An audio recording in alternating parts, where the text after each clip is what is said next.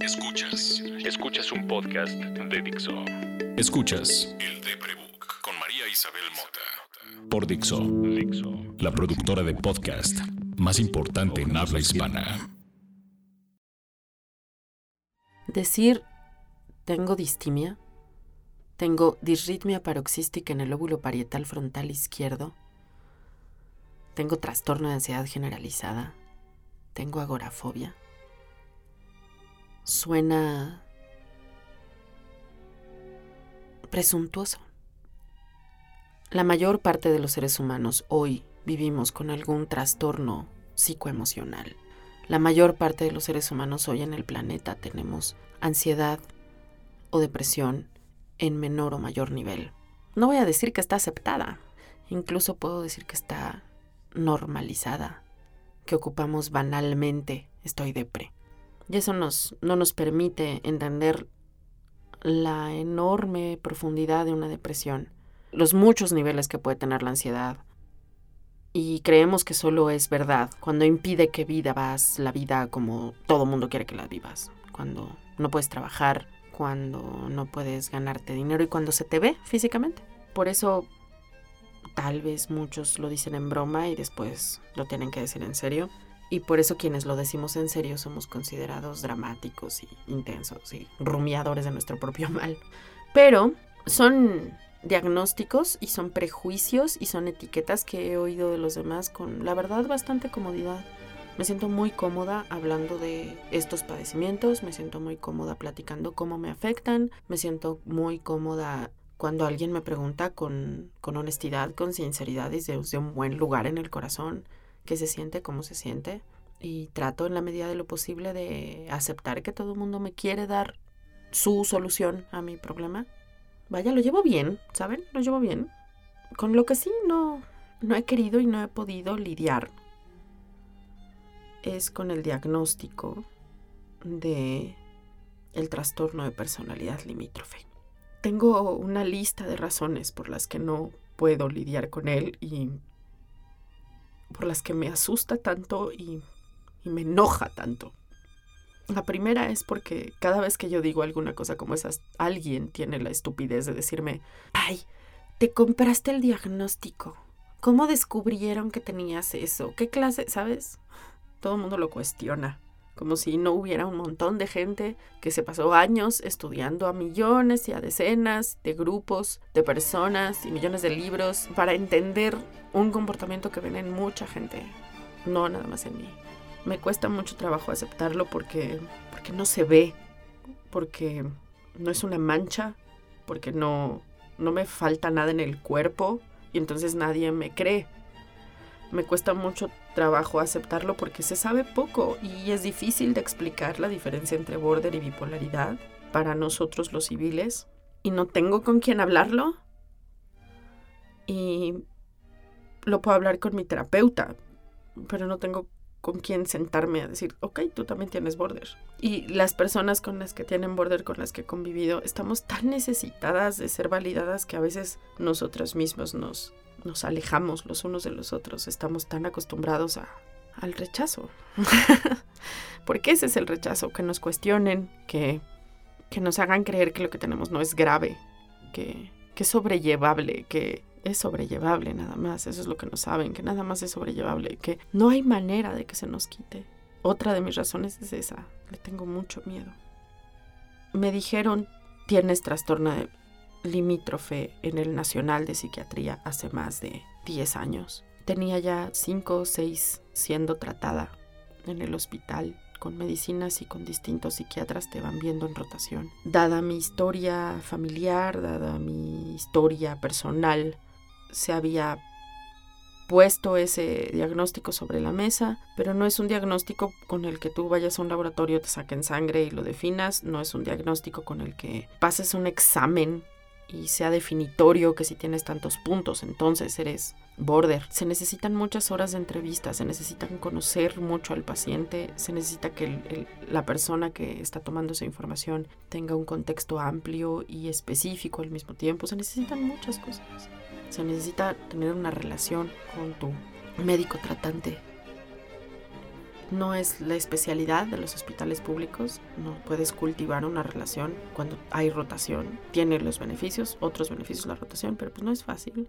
Así que cuando dijeron, bueno, se sabe que hay personas en tu familia que han tenido estas enfermedades, eres esta mujer, bla, vamos a, a pensar en que estás dentro de este esta piscina de diagnósticos, vamos a ver con cuál. Y, la intención de tener un diagnóstico es saber cómo tratarte, no es etiquetarte, no es, no es ponerte la letra escarlata en la frente. Es una de las herramientas que tienen los médicos para saber cómo ayudarte. Hoy el Nacional de Psiquiatría tiene una clínica de personal limítrofe, pero yo ya no soy paciente del Nacional de Psiquiatría y ya no puedo ser paciente del Nacional de Psiquiatría porque estoy tan mal que ya la idea de trasladarme hasta el Nacional y pasar horas esperando... Eh, no, no puedo con esa idea pensarla me quita el aire.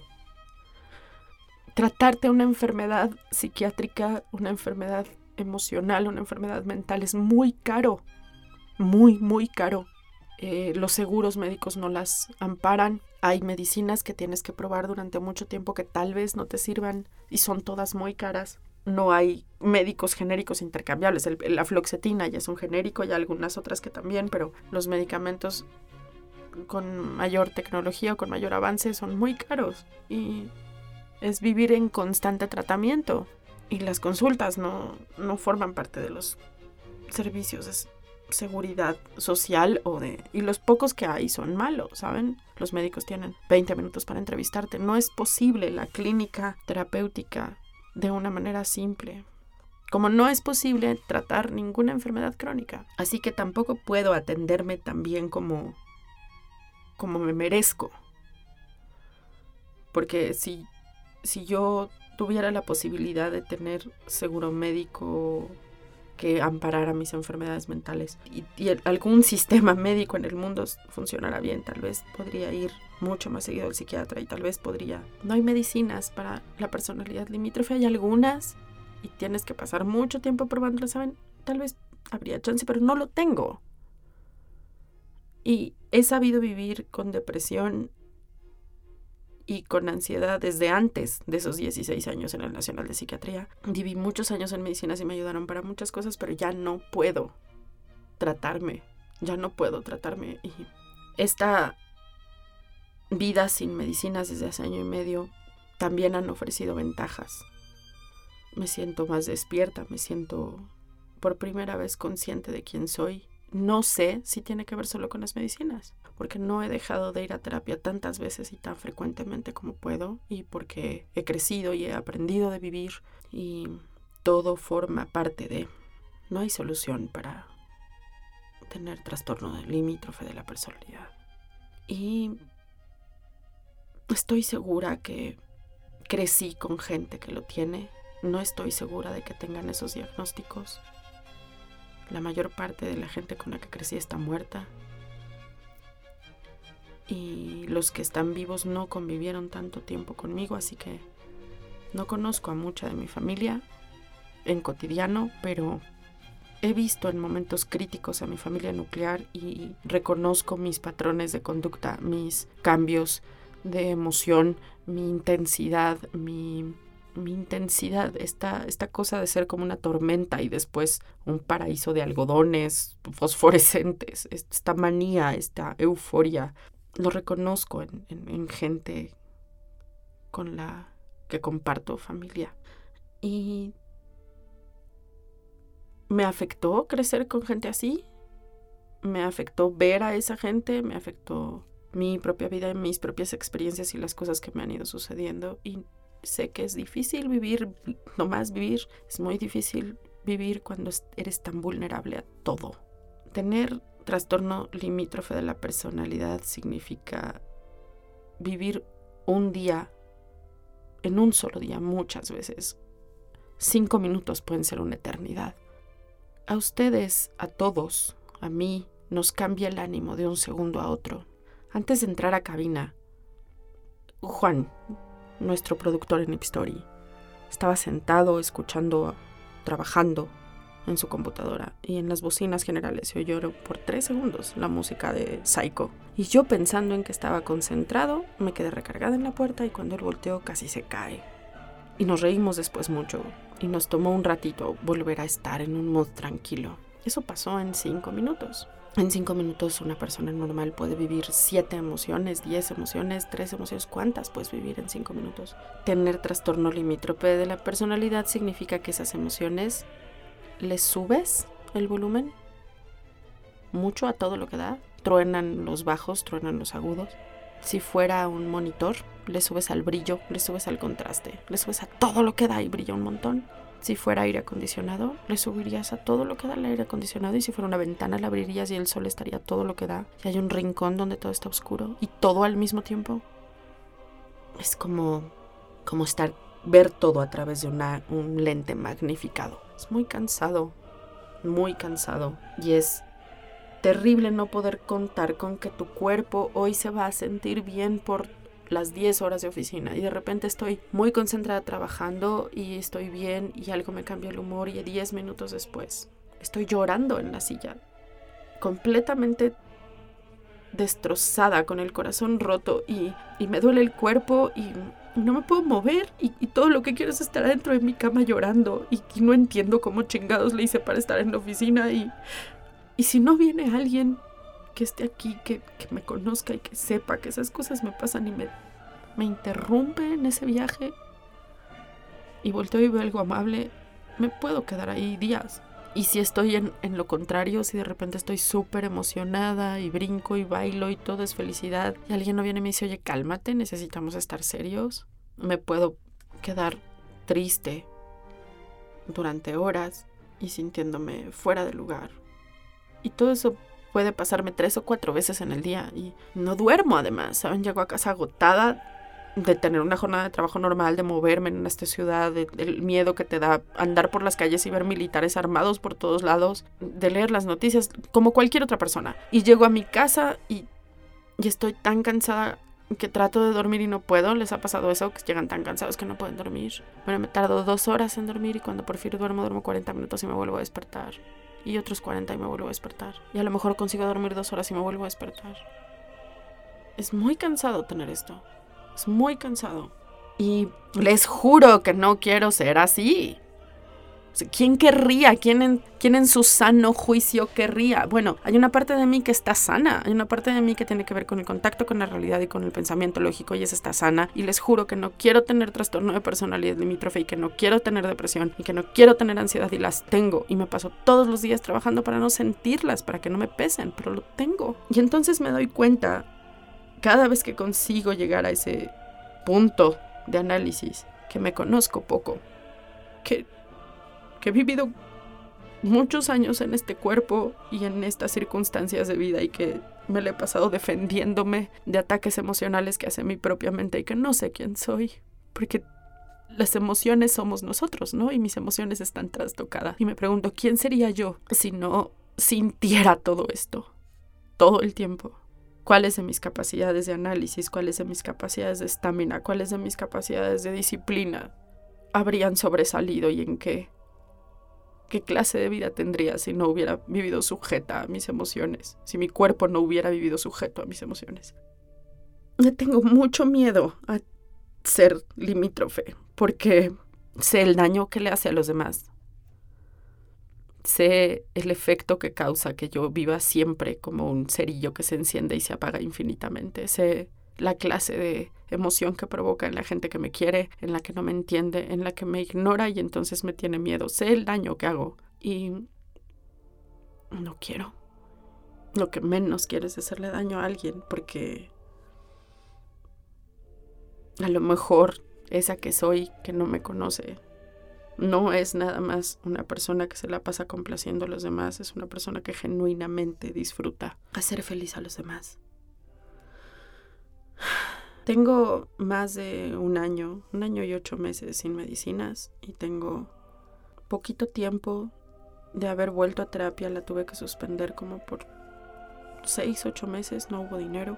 Y cada vez que regreso a terapia, cada vez que puedo tratarme con un profesional, aprendo mucho. Y por primera vez en mi vida estoy trabajando en un lugar donde me siento orgullosa de lo que hago, donde me siento orgullosa de lo que hacemos, de lo que representamos como compañía, de lo que queremos proponer. Y trabajo con gente a la que admiro. y a la que respeto y que sin importar si nos tratamos bien o si nos queremos o si nos caemos bien, no, aquí todo mundo, todo, no todos somos amigos acá, todo mundo hace su mejor esfuerzo y eso me hace sentir muy bien y por primera vez en mi vida tengo muchos amigos cercanos, o sea, hay más de cuatro o cinco personas a mi alrededor en quien puedo confiar y por primera vez en mi vida estoy escribiendo al mismo nivel de lo que estoy trabajando para mantenerme. La vida está siendo buena conmigo y se siente muy raro ser feliz sin estar eufórica y me da mucho miedo. Así que he tenido que echarle el doble de galleta porque soy muy exigente y soy muy desconfiada hasta de mí misma y no me quiero morir sin haberme entendido y sin haberme conocido. No quiero sentir los últimos segundos de mi vida que no supe quién era. No sé si un día voy a aceptar que tengo trastorno limítrofe de la personalidad. Me da vergüenza tenerlo, me da coraje tenerlo, me da rabia. Pero no me queda de otra, así que tengo que lidiar con él. Y si tú me estás oyendo, tengo dos cosas que decirte. La primera, la que trato de decir siempre, gracias por oírme, porque como mucha gente me lo dice, esto me está ayudando a mí muchísimo para mi proceso curativo, pero también como otra mucha gente me lo dice, esto le está ayudando a un montón de gente y que me escuches y que lo recomiendes hace que más gente lo oiga y que más gente hable de esto. Así que ojalá los satélites y el aire, internet se llene de podcast de gente hablando de lo que le pasa en la vida real y así podamos entendernos todos mejor. Gracias por oírme y gracias por los dos beneficios que eso provoca. Y la segunda es, por favor, ve a terapia. Si algo de lo que te conté de cómo me siento cuando estoy maníaca o ciclotímica o si sientes que te cambia el humor tan rápido que el cuerpo se te va en la energía, si constantemente te sientes abrumada por las emociones, abrumado por las emociones, si, si crees que algo en ti no es tan disfrutable como debería de ser, ve a terapia. Por favor, ve a terapia. Y ten mucha paciencia y acuérdate que esto no es como ir al doctor a que te inyecten. Esto es trabajo pero vale mucho la pena. Yo soy María y tengo trastorno limítrofe de la personalidad y soy arroba María Isabel Mota en Twitter y en Instagram y he escrito sobre padecer enfermedades mentales durante varios años y he llamado eso arroba el Deprebook en Twitter y en Instagram. Hay un punto com y si quieres escuchar todo lo que he hecho, mis aventuras viviendo esto, hay un podcast igualito a este todas las semanas en Spotify, iTunes y Dixo.com.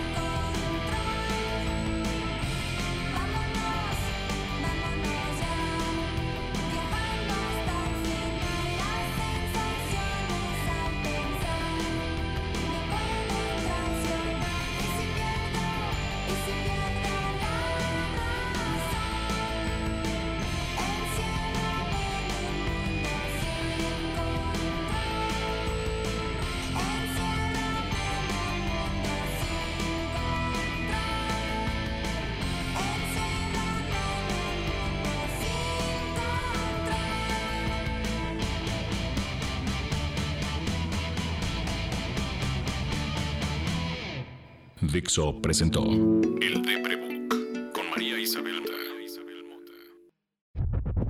La producción de este podcast corrió a cargo de Verónica Hernández. Coordinación. Coordinación. Producción general. Dani Sánchez.